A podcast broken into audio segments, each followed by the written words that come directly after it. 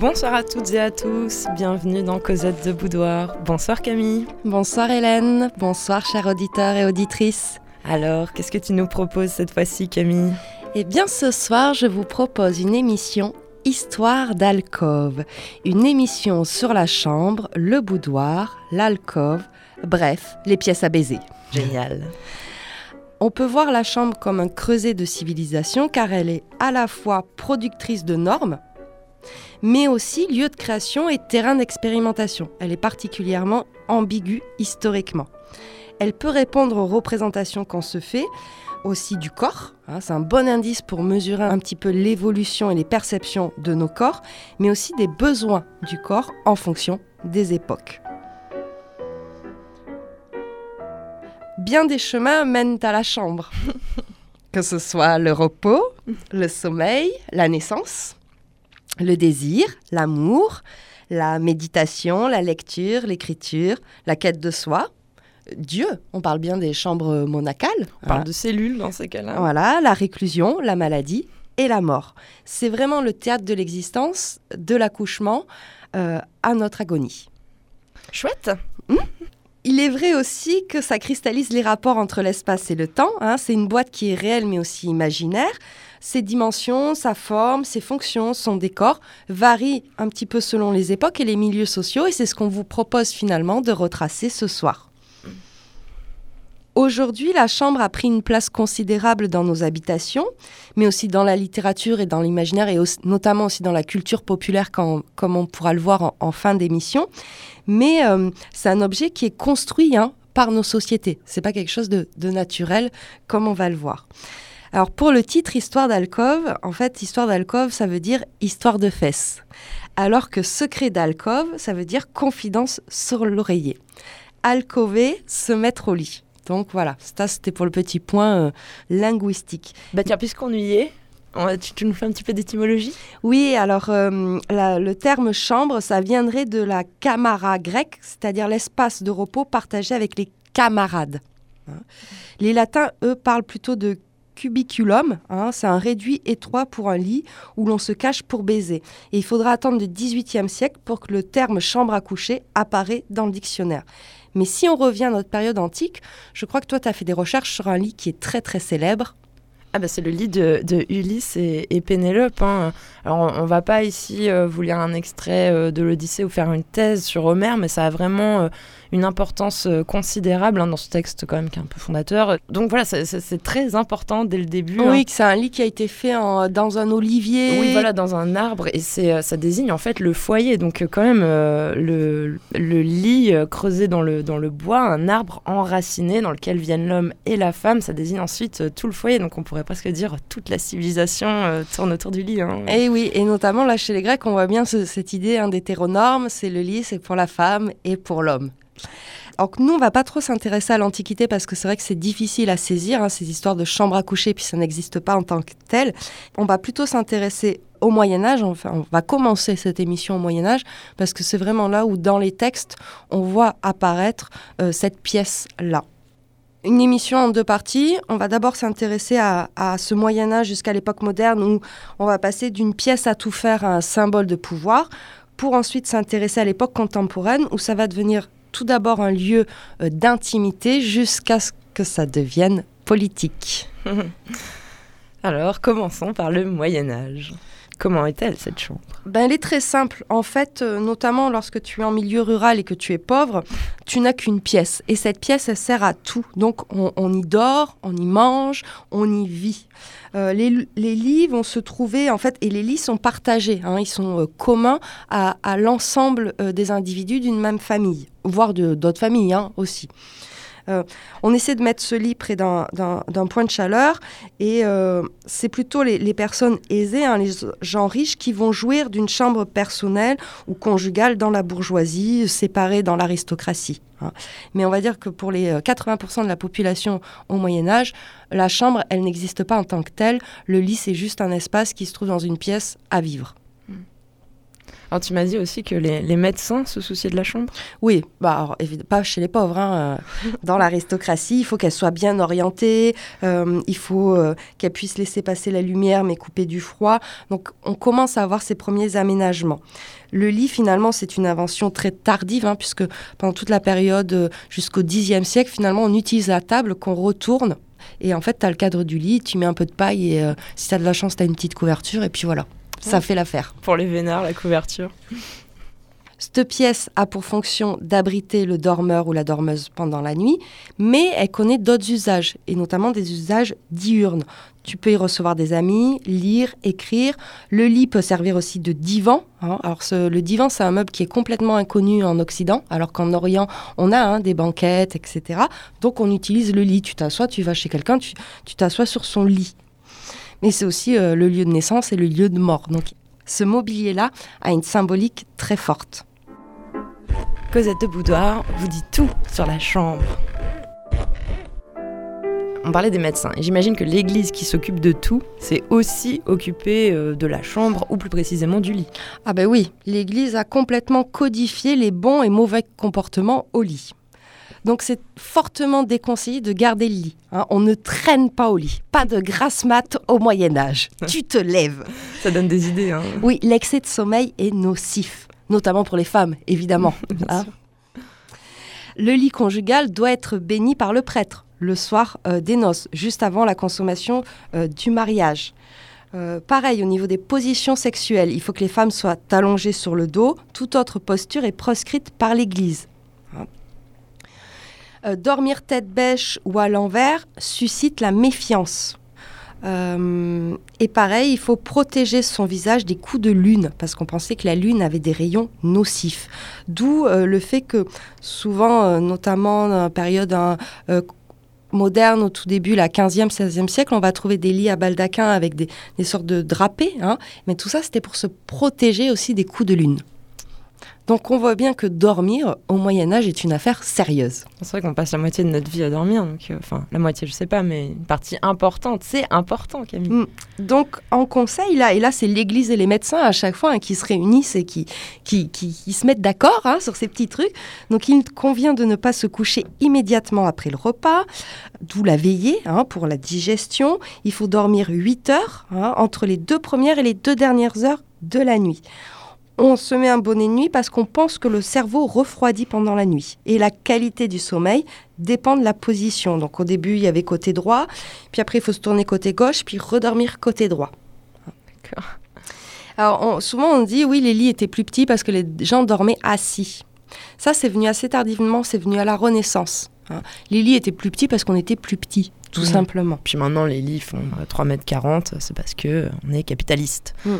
On a aussi, euh, dans cette époque médiévale, hein, tout un intérêt pour les rêves. On, commence déjà à les étudier, à, les classer en catégories, euh, ceux qui sont d'origine divine ou maligne. Donc, t'imagines après jusqu'où ça peut aller. Mais ce qu'il faut vraiment retenir sur cette période-là, c'est la chambre commune, en fait. Hein.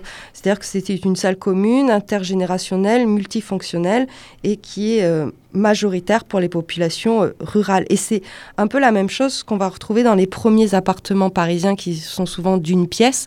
Hein, c'est où vivent les ouvriers et les ouvrières. C'est vraiment euh, cette pièce à vivre où on fait tout. Hello you. Oh, you seem a little bit tired. You should take a nap, smoke a little crack, and listen to my bed song. It feels better, doesn't it?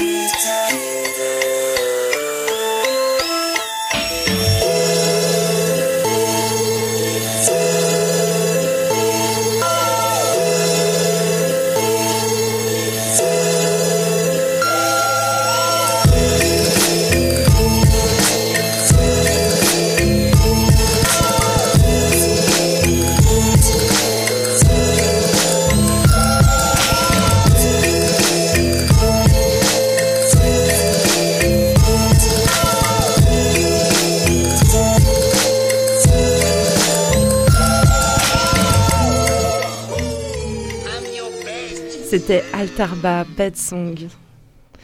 Alors, euh, tu évoquais euh, rapidement le, pouvoir lié à la chambre. Oui, puisque pendant très longtemps, le lit, c'est le seul meuble confortable de la maison. Donc, c'est un marqueur social. En fait, si tu possèdes un lit, ça veut dire que tu as un certain euh, niveau de vie. Les, les, plus grands, puisque là, on a beaucoup parlé des paysans, etc. Maintenant, on va s'intéresser à l'aristocratie. Donc, dans cette pièce, hein, dans la chambre, les grands, les grands aristocrates, ils donnent audience à leurs proches et à leurs alliés. Hein. on y reçoit et on y fait la politique. On a aussi ce qu'on appelle le lit de justice. Pendant très longtemps, hein, la justice est rendue par un juge assis sur un long banc qui nous fait penser dans l'iconographie à une sorte de lit un peu étroit, mais on parle bien de lit de justice. Mais là où c'est vraiment le symbole du pouvoir, c'est quand on arrive avec la monarchie absolue.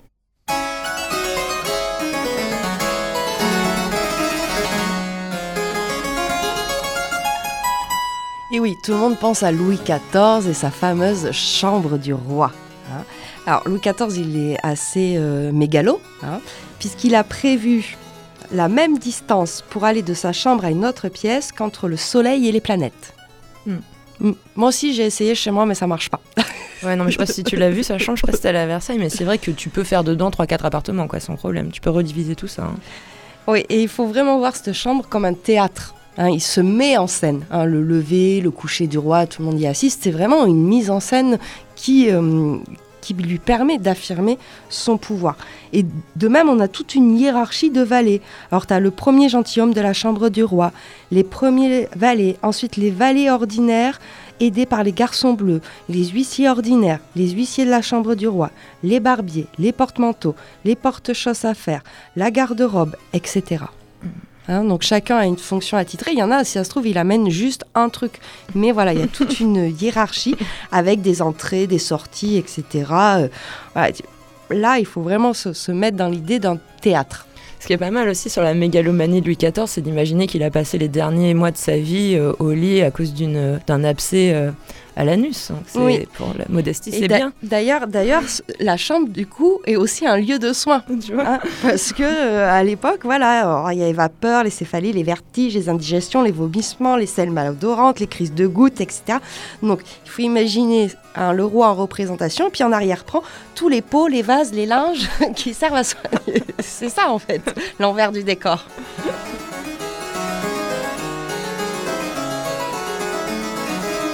Alors là, on a nommé la hiérarchie des valets, qui est une hiérarchie qui est masculine, mais le service de chambre est surtout féminin. Hein. on parle de chambrion, chambrière, femme de chambre, tout ça, camériste, tout ça, c'est rattaché généralement à une princesse ou une femme de la haute société, mais c'est un service qui est euh, essentiellement féminin, et, ce service des chambres féminins va durer très très longtemps, puisque ça nous fait arriver à la chambre de bonne du 19e siècle.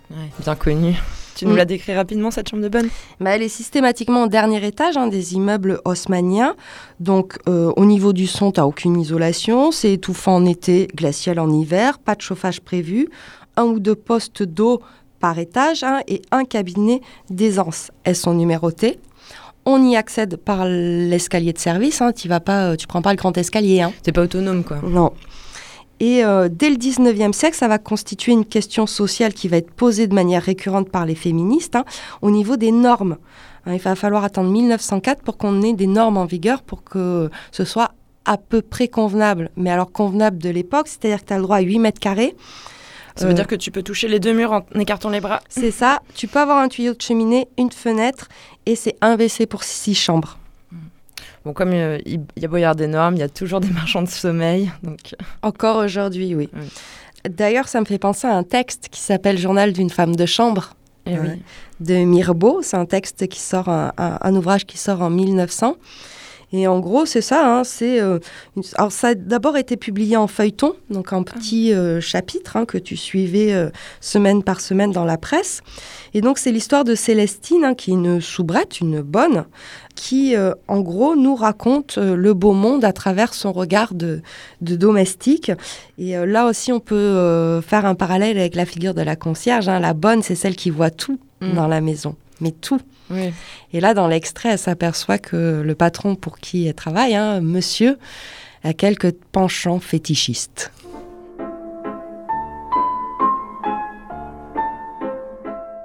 Ça n'est rien c'est fini. Comprenez-moi, mon enfant. Je suis un peu maniaque. À mon âge, cela est permis, n'est-ce pas?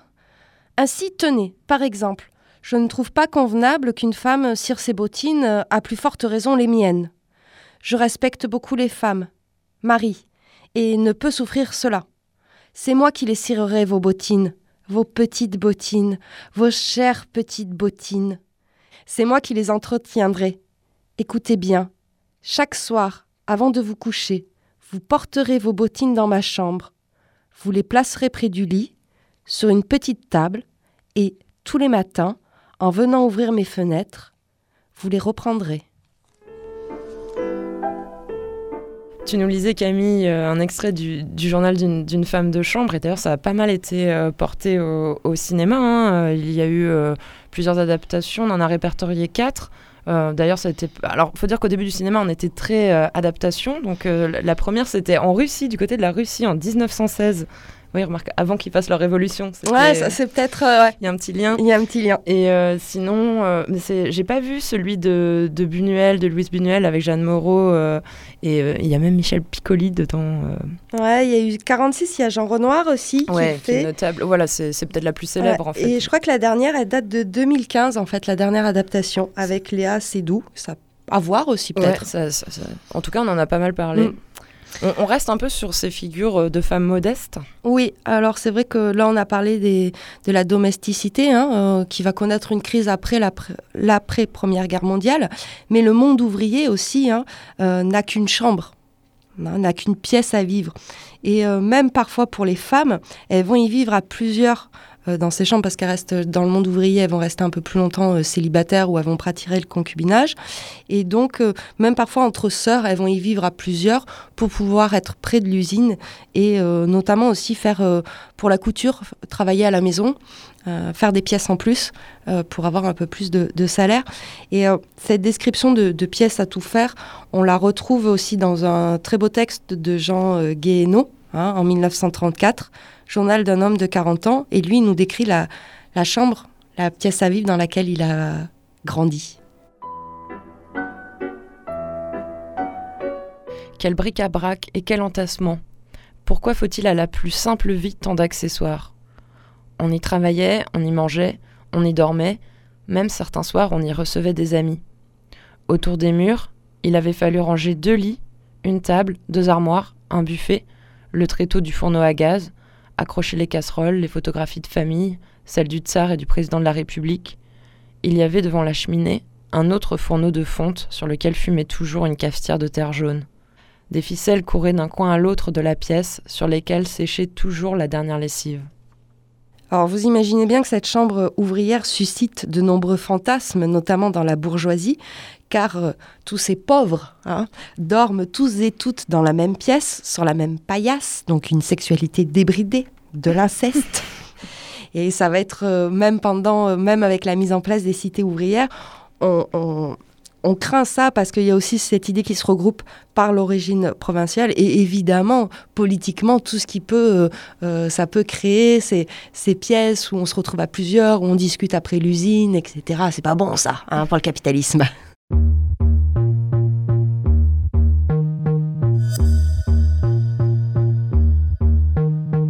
said it out loud, it wasn't as strong as it was in my head. I tried not to think about it, so it came back louder. I think it's been about a year since I became a snob. Decided not to play along, so it grew bigger.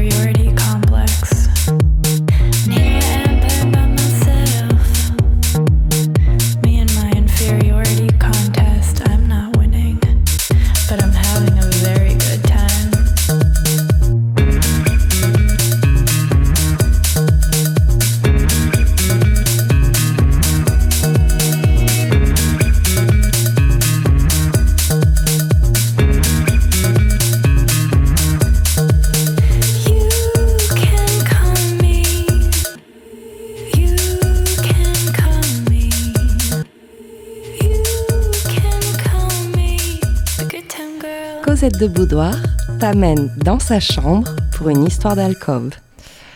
C'était Sophia Tucker, Good Time Girl. Un morceau un petit peu sensuel qui nous permet d'aborder une autre pièce, parce que là on a parlé que de la chambre, et moi comme pièce à baiser, je pense évidemment au boudoir. Alors le boudoir, c'est une invention du XVIIIe siècle, que ce soit dans le terme, dans la forme et dans l'usage. Précisons. Hein. Il apparaît en 1740 dans le dictionnaire de l'Académie française, hein, pour une fois qu'on ne dit pas du mal de. de l'Académie française. Voilà. Alors, qui le dit familier et le définit comme un petit cabinet où, où l'on se retire quand on veut être seul. Seul, tu parles. C'est soft, hein Ouais. Un peu plus tard, en 1752, on le définit comme un petit réduit, un cabinet fort étroit auprès de la chambre. On s'y retire pour bouder sans témoin lorsqu'on est de mauvaise humeur. Bon. Mais la littérature a retenu un autre usage du boudoir. en effet, elle- la littérature hein, propose une définition assez protéiforme et en partie un fantasmé du boudoir. hein. D'ailleurs, euh, la euh, popelinière associe boudoir à foutoir, hein, avec une très belle rime.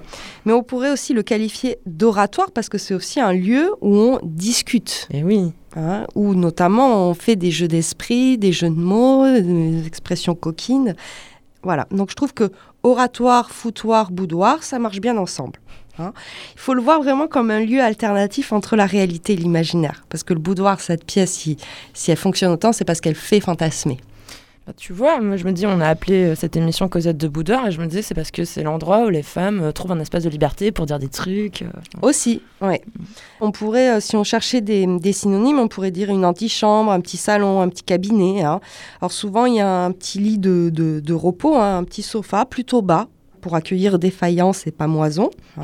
D'ailleurs, il y a Crébillon, qui est un auteur érotique du 18e, qui avait écrit un texte qui s'appelle Le sofa, où c'est l'histoire d'un amant qui est transformé en meuble. c'est assez drôle.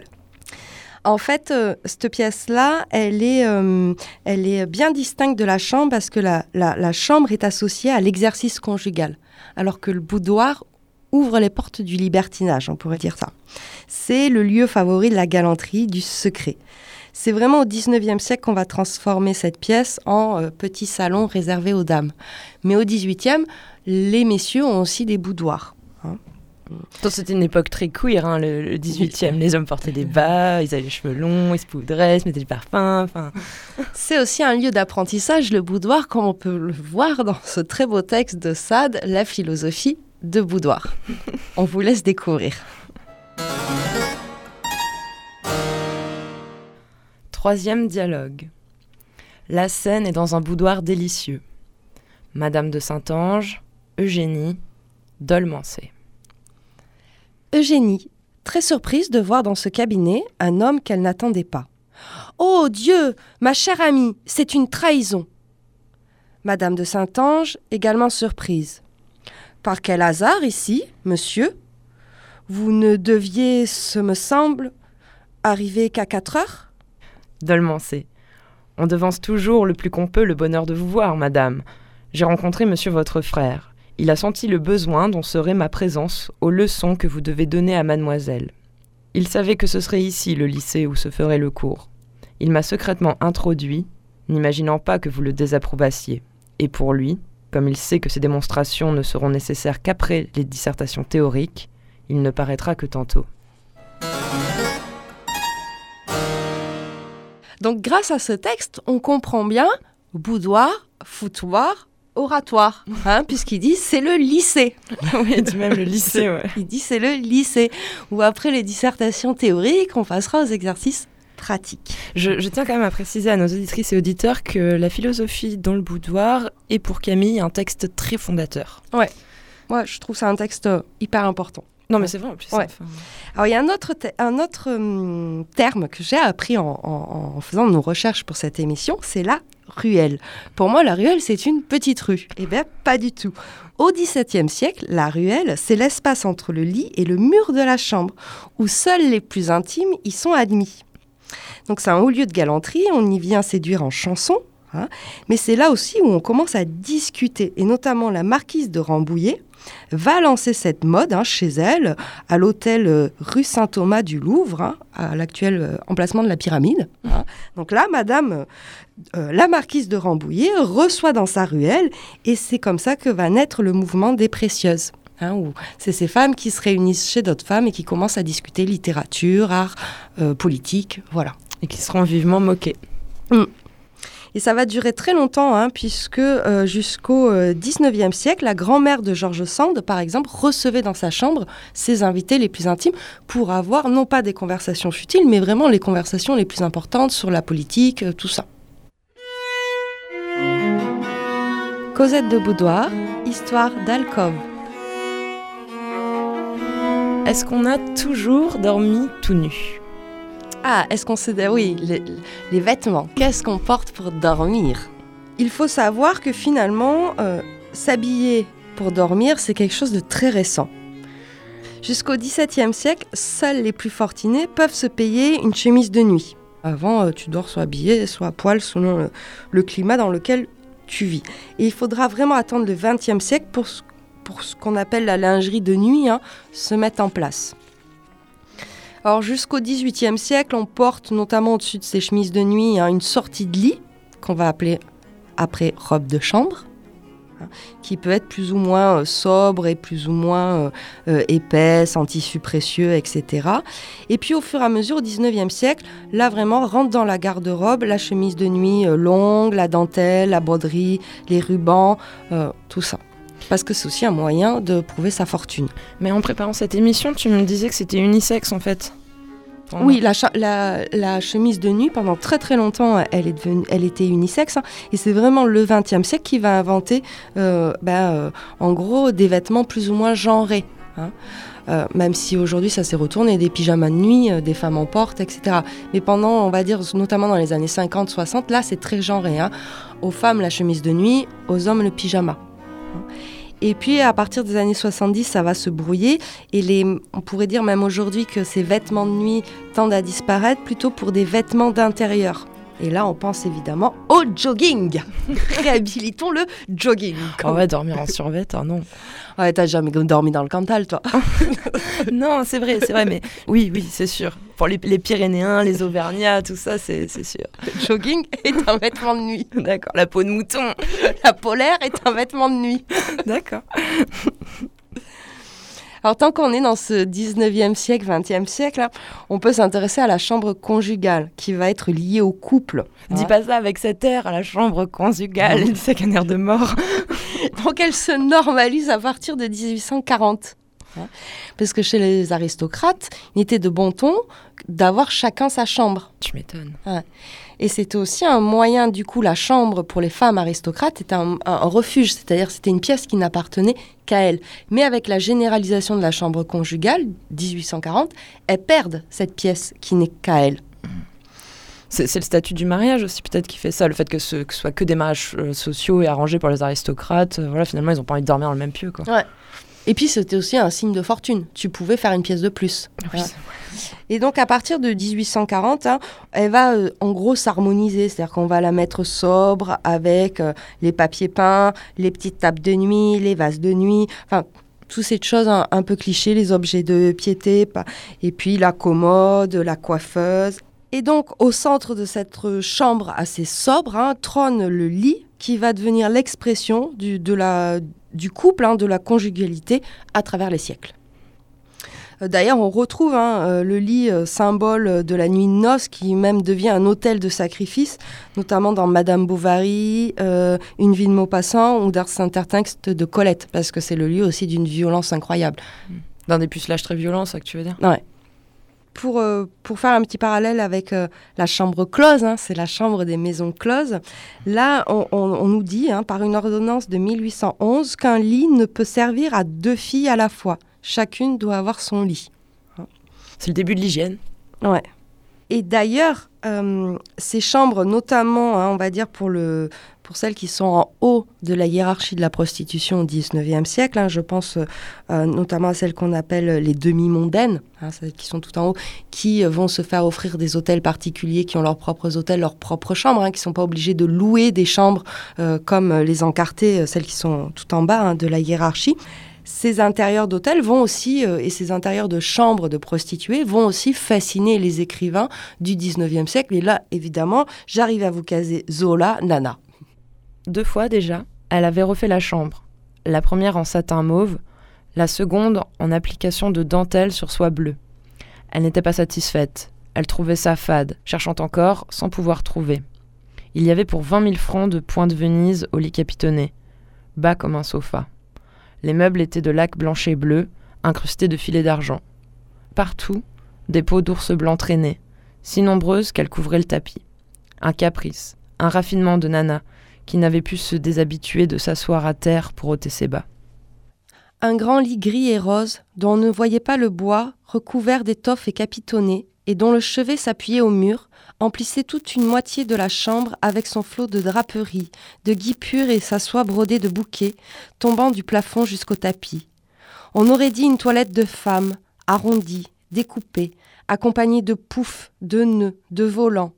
Et ce large rideau, qui se gonflait, pareil à une jupe, faisait rêver à quelque grande amoureuse penchée, se pâmant, près de choir sur les oreillers. Tu vois comment la chambre, elle, devient moteur de fantasme, hein, cette chambre de, de, de, prostituées, de demi-mondaines. Mais ce n'est pas le seul espace à abriter une, sexualité, hein, puisqu'on a, évidemment, dans ce même 19e siècle, hein, se met en place la chambre d'hôtel. Qui est radicalement différente que celle que l'on trouve dans les habitations. Oui. Alors, au tout début, euh, la chambre d'hôtel, c'est quelque chose d'assez euh, 19e. hein. Avant, c'est dans des auberges. Là aussi, tu peux partager ta chambre. euh, Avec un inconnu en ah, plus. Voilà. Euh, D'ailleurs, on vous renvoie peut-être à des, des ouvrages comme Bocas. On n'a pas pu vous dégoter des textes parce que beaucoup trop longs. euh, mais il y a pas mal de- de- d'aventures qui se passent dans, dans les auberges avec des quiproquos de qui est dans son lit. Ouais. Et donc, à partir du, du 1800 de 1850, euh, on va euh, mettre en place euh, la belle chambre, la bonne chambre, c'est-à-dire proche d'une gare, assurer la discrétion, la protection, le contact en centre-ville, avec des fonctions particulières, hôtel de séjour, hôtel de passage, hôtel de passe. Près de la gare, toujours. voilà. On a cette idée qu'il faille préserver l'anonymat. Et donc, c'est un, un rôle de refuge pour les exilés, les persécutés, les fugueurs, les délinquants, les amoureux et tous ceux qui veulent échapper aussi aux normes. Et ça va abriter les amours légitimes ou clandestins. Les amants s'y retrouvent. Alors là, on a plein, plein de textes dans toute la littérature érotique du, du 19e, 20e. hein. Euh, je pense notamment à, ce texte euh, Cette nuit hein, d'Alina Reyes, où elle raconte une nuit. euh, voilà, c'est un couple qui se retrouve chaque nuit de la semaine dans une chambre d'hôtel. Mais on va le trouver aussi chez, d'autres écrivaines, hein, Duras aussi, et puis Annie. Dans Hôtel Casanova. Après un déjeuner silencieux, presque tendu, nous avons pris un taxi qui nous a arrêtés dans une petite rue animée située entre la rue de la Paix et l'avenue de l'Opéra. L'hôtel où nous sommes entrés affichait complet sur une pancarte suspendue dans le hall. L'homme a surgi, à qui P a parlé discrètement, tandis que je me tenais en retrait. L'homme nous a fait signe de monter dans les étages. Au premier, Dans le couloir sombre, une femme d'âge mûr est apparue et j'ai vu que Paix lui donnait de l'argent. Elle a ouvert la porte d'une chambre et s'est retirée silencieusement. C'était une chambre sans fenêtre, contiguë à un petit salon donnant sur la rue. Le lit était couvert d'une fausse fourrure et entouré de miroirs. Je me souviens que nous nous sommes retrouvés nus en moins d'une minute et qu'il m'a fait jouir avec une douceur et un savoir-faire qui n'ont jamais été égalés pour moi depuis, lors d'une première fois. Au moment de partir, la femme que j'ai vue dans la glace avec des yeux brillants ne me paraissait pas être moi. J'ai touché mes cheveux, une mèche était humide de sperme. Nous étions restés à peine une heure dans cette chambre. Annie Arnaud euh, pratique plus ou moins l'autobiographie hein, dans, ses écrits, mais on a euh, des écrivains et surtout des écrivains hein, qui ont vraiment choisi la chambre d'hôtel comme mode de vie. Proust, Sartre, Jeunet aussi passe une grande partie de sa vie. Alors lui, c'est pas pour les mêmes raisons, hein, c'est parce que souvent il est en, En perme. en perme, donc euh, voilà. il s'y planque aussi. Euh, euh, Kafka, hein, pour qui c'était vraiment un œuvre de, de salut. Mais à l'inverse, pour les femmes, une femme seule à l'hôtel est toujours suspecte. Hein, notamment dans cette fin 19e, début 20e. Flora Tristan va en faire l'expérience. Georges Sand aussi, belle, elle, s'habille en homme pour être plus tranquille, notamment lorsqu'elle euh, voyage, parce que cette femme seule inquiète. On voit en elle la gourgandine, c'est-à-dire celle qui va te piquer le mari, euh, la joueuse, l'aventurière, la femme du monde, c'est-à-dire la, prostituée. Et donc, euh, souvent, euh, voilà, c'est plus compliqué pour les femmes d'avoir cette chambre d'hôtel à elles seules.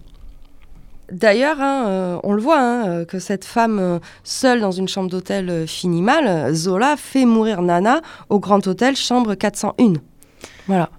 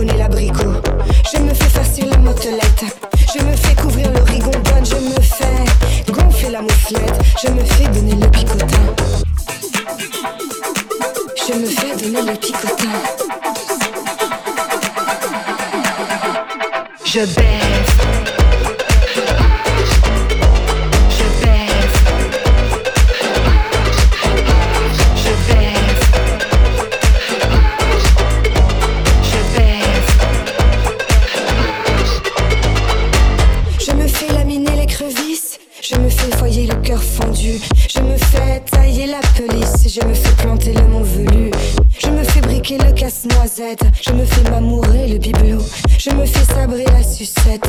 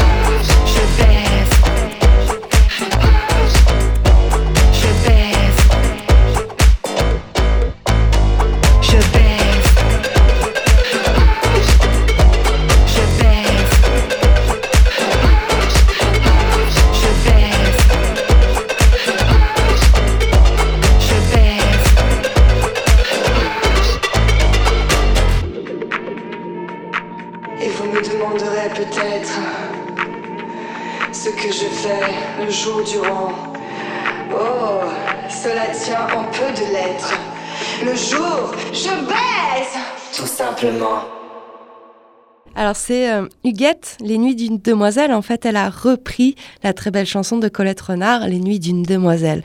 Et ça nous fait une très très belle transition avec ce qui va suivre, puisqu'on va vous parler de la chambre de la jeune fille. Jusqu'à la fin du 19e siècle, on se soucie peu de l'adolescence. Déjà, les filles, elles, sont, euh, elles demeurent plus longtemps à, la maison, hein, dans, les, dans les couches sociales les, les- les plus basses. Et puis, euh, les autres, elles sont envoyées en lycée, en pension, généralement. Mais euh, à partir du 18e siècle, on sent le besoin de distinguer la chambre de demoiselle hein, pour qu'elle ait un espace à elle qui soit protecteur, mais aussi claustral, en gros, pour la fermer à clé dedans. hein.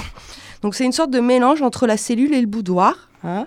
Euh, c'est, on est dans cette idée qu'elle doit y apprendre l'ordre domestique, donc sa chambre doit être bien rangée. Et encore, on est dans ces idées-là aujourd'hui. hein. C'est-à-dire qu'une chambre d'une fille doit toujours être plus rangée qu'une chambre de garçon. Pourquoi? Hein, Cette idée-là de l'ordre domestique qu'il faut apprendre très tôt, notamment euh, pour les filles. Et là aussi, tout va être choisi euh, clairement. Le rideau, le petit bouquet, et pas de couleur criarde.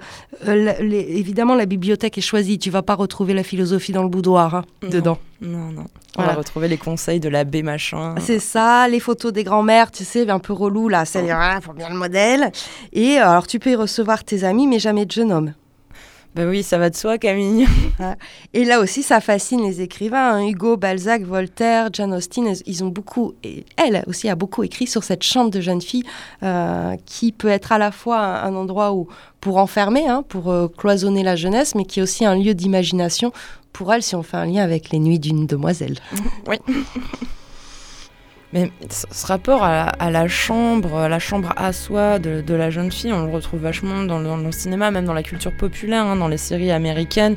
C'est le cliché autant que la boîte aux lettres devant la maison, euh, la chambre à l'étage de leur euh, pavillon de, zone euh, de banlieue, tu sais. euh. Oui, parce qu'à partir des 30 glorieuses, en fait, la chambre va devenir un espace d'expression pour les adolescents. Et plus on avance vers nos années, plus ça devient un, lieu d'expression pour les ados. Et c'est vrai qu'à partir des années 80-90, on va retrouver ce lieu-là euh, dans les séries, euh, même au cinéma. Alors, il y a des... euh, Beaucoup de scènes, hein. c'est même un leitmotiv de, de, de pas mal de films, ces chambres de jeunes filles. Alors c'est parfois un, un lieu où elles se réunissent, où il y a une solidarité. Je pense à Bande de filles où elles se retrouvent dans la chambre d'hôtel après qu'elles aient euh, piqué des trucs et elles font la fête. Ou à l'inverse, l'endroit où on les enferme. quoi. Et là, je pense à Virgin Suicide où il y a je sais pas combien de scènes parce qu'elles sont bouclées dans leur chambre. Mm. Ou Mustang où là, ça devient prison en fait. Mais c'est vrai qu'il y a tout un, enfin, toute une iconographie de la, la chambre aux États-Unis, tu sais, avec même euh, sur la porte interdit d'entrée, Mm. enfin, de, de les la- posters, Voilà. etc. euh, le journal, enfin tout, tout Oui, ce qui le journal intime. Ouais. Qu'est-ce qu'on a vu comme série américaine? C'est Ouais, dingue quand on y pense. Ça rejoint aussi cette idée que la chambre serait par excellence le lieu des femmes. hein. Alors c'est vrai que tout, tout concourt à, les- à les y enclaver. La religion, l'ordre domestique, la morale, la décence, la pudeur, hein, l'imaginaire érotique. Combien là aussi on a de, de tableaux, de, même au XVIIIe siècle, de femmes dans leur euh, Dans leur euh, ou en train de lire, etc. hein. Dans des, tout- dans des couvertures super épaisses, tu sais, qu'on l'air trop bien. Ouais, le côté romantique là. Pour ouais. Cantal, des grosses couvertures. C'est vrai aussi que euh, les familles y accouchent dans ces chambres-là pendant très très longtemps. Donc Et- elles y meurent. Ben oui, aussi. Donc c'est vrai que cette chambre-là, c'est le théâtre de la vie ordinaire des femmes, de la naissance à la mort.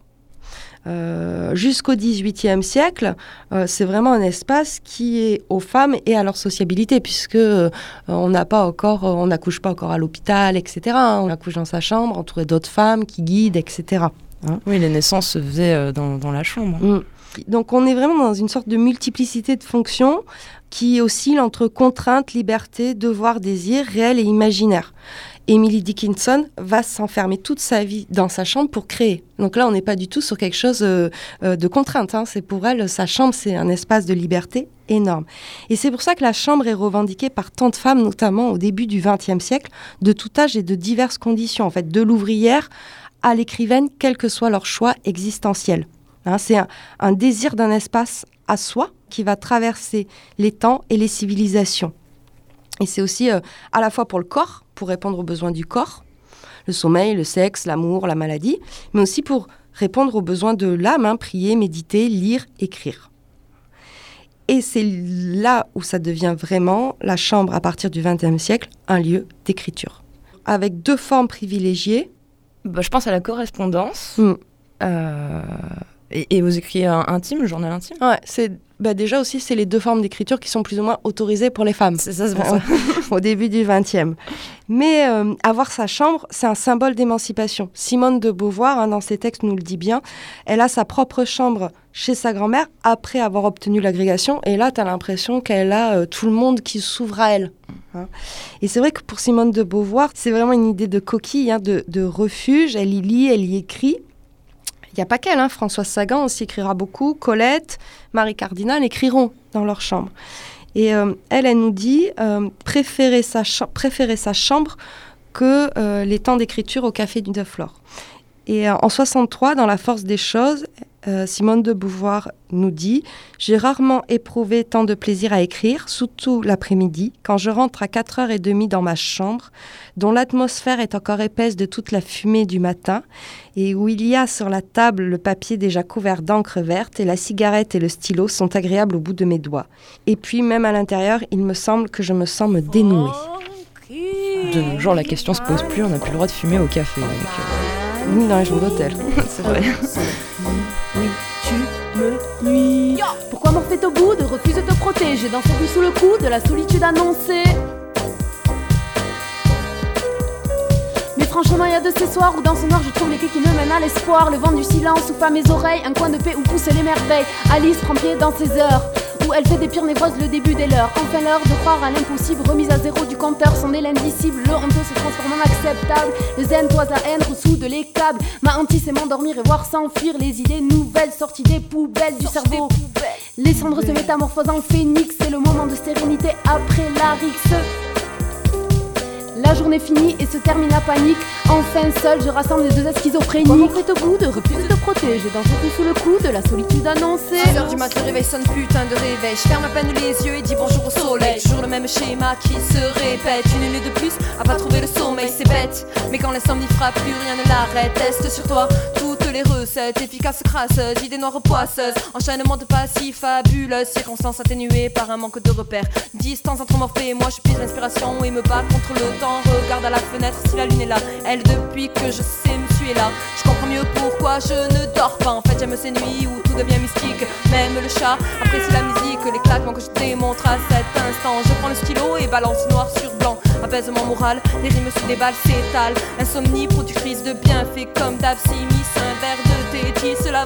Je me laisse embarquer, je rêve, même éveillé, les yeux ouverts sur la toile nocturne apaisée. Comment fait me boude, refuse de me protéger dans cette vie sous le coup de la solitude annoncée? Pourquoi? Pourquoi Morphée me boude Pourquoi les mots ne sortent pas, leur importance décroît dans le plus profond des silences. Aime son mythe enlève et te fait balance. Hymne la toi chimère de ma nuit qui réveille un à un tous mes regrets, toute l'amertume que m'inspire mon passage dans cette vie qui met en valeur l'odeur et le bruit. J'écume un à un les sujets de réflexion, véritable descente dans un tourbillon paranoïaque qui m'empêche de faire attention à toutes les dérives de la pensée nocturne. Cette princesse manichéenne et si taciturne, à quand la naissance d'amour de soi qui fait aimer la solitude sans éclat. Tant de questions taraudent mon esprit, enjoué, blessé, calomnié par tous ces regards. Agaçant ces dires de ces gens si crédules qui font plus attention aux reflets qu'aux personnages vérifiés. Des illusions immenses qui naissent à l'approche de ce putain de quart siècle. Qu'ai-je l'heure du bilan au regard aigre? Balancer ses pensées brouillants de souffrance qui cachent la plaie profonde, qui refuse de cicatriser. Bête nocturne qui torture l'intéressé. Sauver la journée par de fausses occupations, masquant en soi le produit de sa résignation. Garder la tête froide, responsabilité partagée, fierté oblige, rang à déployer, à sauvegarder. Ennemi juré, nuit révélatrice, tu es pourtant la seule, la vraie provocatrice de ce moi intérieur si caché par les différentes lueurs. L'heure de la vérité qu'on aime voir briller, toujours aux autres ce qu'on croit dominer au risque de comprendre trop tard qu'on s'est réellement fait berner. Pourquoi Morphée me boude, refuse de me protéger dans cette nuit sous le coup de la solitude annoncée me boude, refuse de me protéger dans une nuit sous coude de la solitude annoncée. Annoncée. Comment fait me boude, refuse de me protéger dans cette Cosette de Boudoir, range ta chambre. Donc là, on vient d'aborder hein, la chambre comme lieu euh, de création pour les femmes. Et évidemment, on est obligé de vous parler de Virginia Woolf et on va conclure notre dernière partie sur elle parce que c'est vraiment quelque chose d'important et qu'elle est à revendiquer. Et donc Virginia Woolf, euh, 1882-1941, hein, petite date comme ça. Petit repère. Petit repère. Donc elle, c'est euh, sous couvert d'une conférence sur les femmes. Elle va euh, interroger le silence des femmes dans l'histoire, leur absence de création. Alors c'est un texte qui est publié euh, une première fois en 1929, donc c'est une sorte de, elle, elle a résumé plusieurs conférences et donc elle s'intéresse principalement à la place des écrivaines dans le contexte britannique. Et elle va prendre cet exemple qui est resté très très célèbre, la sœur de Shakespeare. Elle dit mais pourquoi personne ne connaît la sœur de Shakespeare? C'est pas parce qu'elle n'a pas existé, c'est qu'on ne lui a pas donné le contexte possible pour qu'elle puisse exister et notamment d'avoir une chambre, un lieu à soi pour créer. Voilà. Alors elle va pas aborder que ça, mais elle insiste beaucoup sur ces conditions matérielles hein, euh, pour euh, que les femmes puissent avoir leur indépendance et faire leur choix de création. Elle s'in- elle s'interroge aussi sur les contraintes liées au mariage, à la charge des enfants. En gros, elle aborde déjà la question de la charge mentale. hein. et, euh, à la fin de son texte, elle, enjoint, elle pousse les femmes hein, en- finalement à braver le discours dominant qui euh, leur fait douter de leur capacité et tente de les décourager. Elle dit il faut arriver à, à dépasser euh, ça. Et pour elle, il y a deux éléments indispensables pour permettre à une femme d'écrire. Avoir une chambre à soi qu'elle peut fermer à clé afin de pouvoir écrire sans être dérangée par les membres de sa famille. Disposer de 500 livres de rente lui permettant de vivre sans souci. Le revenu universel, tu sais. Mm. Alors moi, je vous propose de vous lire les deux derniers paragraphes qui concluent ce fabuleux essai de Virginia Woolf, Une chambre à soi. Car voici ma conviction. Si nous vivons encore un siècle environ, je parle ici de la vie qui est réelle, et non pas de ces petites vies séparées que nous vivons en tant qu'individus, et que nous ayons toutes 500 livres de rente et des chambres qui soient à nous seuls, si nous acquérons l'habitude de la liberté et le courage d'écrire exactement ce que nous pensons, si nous parvenons à échapper un peu au salon commun et à voir les humains non pas seulement dans leurs rapports les uns avec les autres, mais dans leurs relations avec la réalité, et aussi le ciel et les arbres et le reste en fonction de ce qu'ils sont, si nous parvenons à regarder plus loin que le croque-mitaine de Milton, car aucun être humain, si nous ne reculons pas devant le fait, car c'est bien là un fait, qu'il n'y a aucun bras auquel nous accrocher et que nous marchons seuls et que nous sommes en relation avec le monde de la réalité et non seulement avec le monde des hommes et des femmes, alors l'occasion se présentera pour la poétesse morte, qui était la sœur de Shakespeare, de prendre cette forme humaine à laquelle il lui a si souvent fallu renoncer, tirant sa vie de la vie des inconnus que furent ses devancières, ainsi qu'avant elle le fit son frère, elle naîtra enfin. Mais il ne faut pas, car cela ne saurait être, nous attendre à sa venue sans effort, sans préparation de notre part, sans que nous soyons résolus à lui offrir, à sa nouvelle naissance, la possibilité de vivre et d'écrire. Mais je vous assure qu'elle viendrait si nous travaillions pour elle et que travailler ainsi, même dans la pauvreté et dans l'obscurité, est chose qui vaut la peine. Voilà, tu nous donnes la chute, Camille. Hmm. Alors ce texte, il a été, euh, il est considéré encore comme euh, tenant une place très importante hein, dans l'histoire des féminismes. Alors il faut savoir que hum, euh, elle et son mari avaient chacun une chambre selon cette pratique très britannique dans les milieux aisés et ça, elle y tenait beaucoup. On peut dire que la culture occidentale a cherché et a trouvé dans la chambre un lieu de repos, mais aussi un lieu d'observation, de surveillance, et ça c'est important, un mode de régulation et de discipline. On retrouve cette ambiguïté, c'est-à-dire c'est un moyen de contrôler les corps, les désirs, etc. Mais c'est aussi un moyen de, de s'émanciper des normes, parce qu'une fois que ta porte elle est fermée, personne ne voit ce que tu fais dans ta chambre. Le lit a aussi suscité une attention particulière hein, dans sa matérialité, dans ses pratiques. On a vraiment une sorte d'aspect scénique, hein, comme on a pu voir euh, avec le symbole du pouvoir, hein, le lit du roi. C'est aussi un lieu d'expérience qui peuvent être semblables et différentes. Et dans une euh, société qui est de plus en plus quadrillée et contrôlée, finalement, le lit devient une sorte de ultime droit au secret. Alors cette émission a été euh, préparée avec une histoire de chambre de Michel Perrault, hein, cette très grande historienne. Ouais, t'as de bonnes références. Euh, on a aussi pas mal utilisé histoire de la vie privée, Corbin Corbin, euh, et après des petits bouquins qui ont été trouvés, euh, par exemple, sur des choses plus particulières, au lit au Moyen Âge. hein, et puis évidemment, hein, les nombreux romans qu'on vous a cités ou l'essai de Virginia Woolf, Une chambre à soi. Très bien, merci beaucoup Camille. On vous invite bien sûr à visiter la page Facebook de Cosette de Boudoir, l'Instagram, et euh, bien sûr vous retrouvez euh, l'émission, euh, comme d'habitude, sur les audioblogs d'Arte Radio.